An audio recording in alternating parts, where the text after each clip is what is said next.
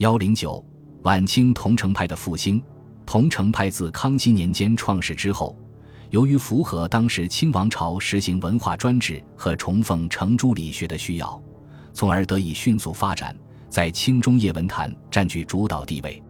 但到了鸦片战争前夕，中国社会发生了深刻的变化，阶级矛盾、民族矛盾日益激化，新的思想逐步传入。所有这些都使得空谈义理的桐城派无法继续独霸文坛。而是面临越来越严峻的挑战。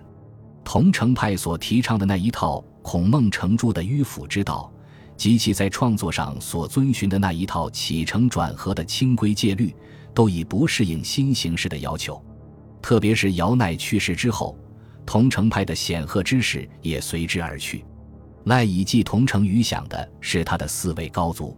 曾国藩、欧阳生闻集序云。姚先生晚而主中山书院讲习，门下著籍者上元有管同一之，梅增亮伯言，同城有方东数直之，姚营十府，四人者称为高第弟子，各以所得传授徒有，往往不绝。管同在鸦片战争以前即已去世。方东树是桐城派的理论家，代表著作有《昭美瞻言》等。不过。此书主要是以桐城译法来论诗的，他在散文方面并没有太大的成就。姚莹则不仅在散文理论上有所建树，而且在散文创作方面也做出了不小的成绩。他的《东明文集》中的许多散文在当时都产生了一定的影响。而在四人当中，成就最高、影响最大的则是梅增亮。梅增亮是姚鼐去世后桐城派的核心人物。他虽系姚门著名弟子，但由于受社会形势的影响，其文学思想和兴盛时期的桐城派有着明显的区别。他主张文章要因时，认为随着时代的变化，文学也要变化，作家要适应时代的需要，创作出能够反映现实生活、富有时代特色的作品来。这对于日渐城市化的桐城派来说，无疑是一大改进。其结果是使得桐城派逐渐向京师文派靠拢。在创作实践中，梅增亮的作品确实反映了新的时代内容，在艺术上也有自己的审美个性。特别是他的散文在当时极负盛名，曾被当时的桐城派奉为大师。他的散文善于以小言大，借古喻今，往往从现实生活小事或某种历史现象出发，去探讨当时社会存在的普遍问题。如在《关于》中，作者描写了鱼在网中跳跃的情景：有入者，有出者，跃而出者欣然自得，跃而不出者黯然失意。然而，他们都跳不出那张更大的网——鱼池。作者由此感叹人生在世，尽管为了名利前途奔波一生，但最终都摆脱不了整个社会环境的束缚，反映出作者对社会现实的深刻思考，说明作者已经用自己手中的笔来正视现实。再如他的《地鉴图诗序》《十六国公词序》《平准书后》等，都是以古讽今的名篇。梅增亮的纪传体散文也很有特色，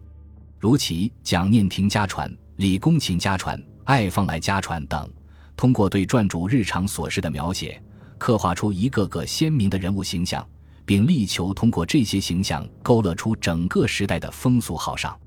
在语言方面，梅增亮的散文突破了桐城前辈的束缚，吸收了汉魏六朝文章的词采，从而大大提高了其艺术魅力。这对桐城派来说又是一个大的发展。桐城派在晚清初期得以中继和扩展四方，梅增亮起了很大作用。在他的影响下，涌现出了一大批桐城派作家，其中较为有名的有朱祁、吴敏树、曾国藩、戴君衡。王整等，他们大都能适应时代的需要，对以前的桐城古文加以变革，写出一些面向现实、具有时代精神的作品，如吴敏树的《书谢御史》，王整的《陈将军画像记》，王刚杰公家传八维等，都在一定程度上反映了当时的社会现实和时代风貌，体现了晚清初期桐城派的重大变革和新的成就。随着姚氏高族的相继去世，桐城派面临着更加严峻的局面，衰落之势日渐明显。就在此时，曾国藩高举桐城派的大旗，利用自己政治上的势力，大力收罗天下文士，从而使桐城派再度出现所谓的中兴局面。当时聚集在曾氏周围的幕府兵僚多达百人以上，其中除十几人不以文学见称外，其他如张玉昭、黎树昌、薛福成、吴汝伦、郭松涛、李元度、于越、王凯运等，都是当时提倡古文的著名人物，一时人才济济，蔚为大观。由于曾国藩是湘乡人，故人们又将桐城派的这一支系称为湘乡派。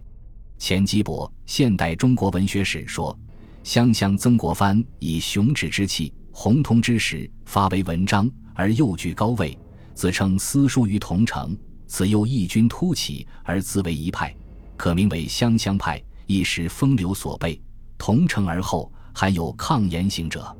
曾国藩很早就开始学习桐城文，自称国藩粗解文章，由姚先生启之。后来。”由于经世文派的兴起和桐城派的衰落，曾国藩对桐城古文也有了新的认识。他觉得桐城派要想振兴，就必须顺应时代的要求，对以往的理论进行变革。他受梅曾亮因史观的影响，认为只有经世致用才是挽救桐城派的唯一良药。他在姚鼐所提倡的义理、考证、词章三项中又加入经济，认为此四者缺一不可。所谓经济，即经国济世，实与经世致用同义，提倡文章的经济作用，重视文章在政事上的实用性，以纠正桐城古文的空疏迂阔。这是曾国藩对散文发展的一个突出贡献。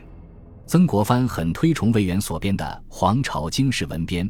因为该书完全是以经世致用为标准选录的，作为仿效，也作为自己义理经济观的具体体现。曾国藩选编了《经世百家杂抄》，与姚鼐的《古文词类纂》相比，该书打破桐城派的桎梏，选了经、子和六朝的文章，扩大了选录文章的范围，集中体现了桐城派从姚鼐到曾国藩之间的显著变化。曾国藩在政治方面是封建统治的得力维护者，他极力宣扬儒学义理等封建文化思想。正是为了重整清王朝的统治秩序，他在文章方面提倡的经济观，是想借助文章这种工具为维护封建统治服务。从这种功利主义的目的出发，为了更好地发挥文学的政治作用，曾国藩强调道统与文统的统一，在重视儒家义理的同时，也重视古文的文艺性质。他对宋儒崇道贬文的做法深表不满。对桐城派的各位宗师也均有批评，尤其对方苞散文的缺乏文采屡加贬责。他深知言之不稳，行而不远。文章要想发挥维护封建统治的政治作用，就必须文道俱重，讲究文采。也只有如此，才能挽救桐城派日渐衰落的局面。曾国藩重视文章的修饰，注重文静的追求。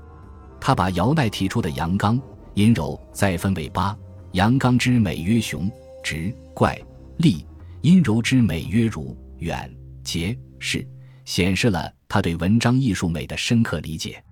他还主张散文创作应从经学和道学中解脱出来，独辟蹊径，主张冲破同城艺法的框框，认为古之文出无所谓法，后人所创造的法，乃是本不能文。强取古人所造而模拟之的结果，曾国藩勇于突破桐城旧轨，大胆创新，开辟艺术新境界，为桐城古文的振兴带来了一线生机。曾国藩的散文主要有《曾文正公全集》《文集》中的古文四卷，其中一半以上属于寿文、碑文，其余的则是为同僚和友人而作的序，以及为文集所写的序跋。在思想内容方面，这些散文具有明显的封建政治倾向和迷信色彩，其中很多篇章都与反对太平天国革命运动有关，如李忠武功神道碑、罗中节功神道碑铭是歌颂湘军将领的，林军殉难碑记、毕军殉难碑记是表彰与太平军作战而阵亡的将士的。至于他的那篇讨粤匪檄，更是一篇污蔑农民革命运动的反动檄文，对于这些糟粕，应该坚决剔除。在散文艺术方面，曾国藩基本贯彻了他的文学主张，在继承桐城派传统的基础上，又有了一些新的发展。他的一些散文禁忌较少，奇偶并用，内容质实、舒展而有气势，与以往的桐城古文有着明显的区别。梁启超曾称誉曾氏散文为桐城派之大成，但据实而论，曾氏的散文创作远不及他的文论成就大。曾国藩虽然被推为桐城中心的盟主，但实际只是利用桐城派的影响来宣传自己的文学主张，其目的在于借助桐城派这块金字招牌来扩大自己在文坛上的影响。他借助自己特殊的政治地位，笼络了一批文人学士，使湘乡派一时蔚为大观。但由于他并没有放弃桐城古文以阐发儒家义理为根本宗旨的立场。这种桐城中兴的局面仅仅是昙花一现。随着封建统治的日渐没落以及西学的逐步传入，桐城派后人被迫做出更为积极的反应，朝着更加接近经世文派的方向发展。曾国藩之后，桐城派中有名气的人物有所谓曾门四弟子：张玉昭、黎树昌、薛福成、吴汝伦。四人之中，除张玉昭外，其余三人或者当过外交使节，或者出洋考察，深受西方文化的影响，思想比较开通。他们的散文能够突破桐城古文的局限，注重反映社会上的新事物、新生活、新气象，从选材、构思到语言表达，都对散文创作进行了大胆变革。在某种意义上，他们的散文已为新体散文的产生提供了一些新因素。但是，无论桐城派如何变革，它毕竟是在旧的框框内的修修补补，已经很难满足日新月异的时代变化的需要。曾门四弟子之后，有影响的桐城派作家已屈指可数。特别是到了辛亥革命后，桐城古文已成为阻挡新文化运动的障碍。尽管有林纾、马其昶、姚永盖等人相互标榜，但桐城派的没落之势已成定局。随着新文化运动的逐渐深入，桐城派便逐渐在近代文坛上销声匿迹了。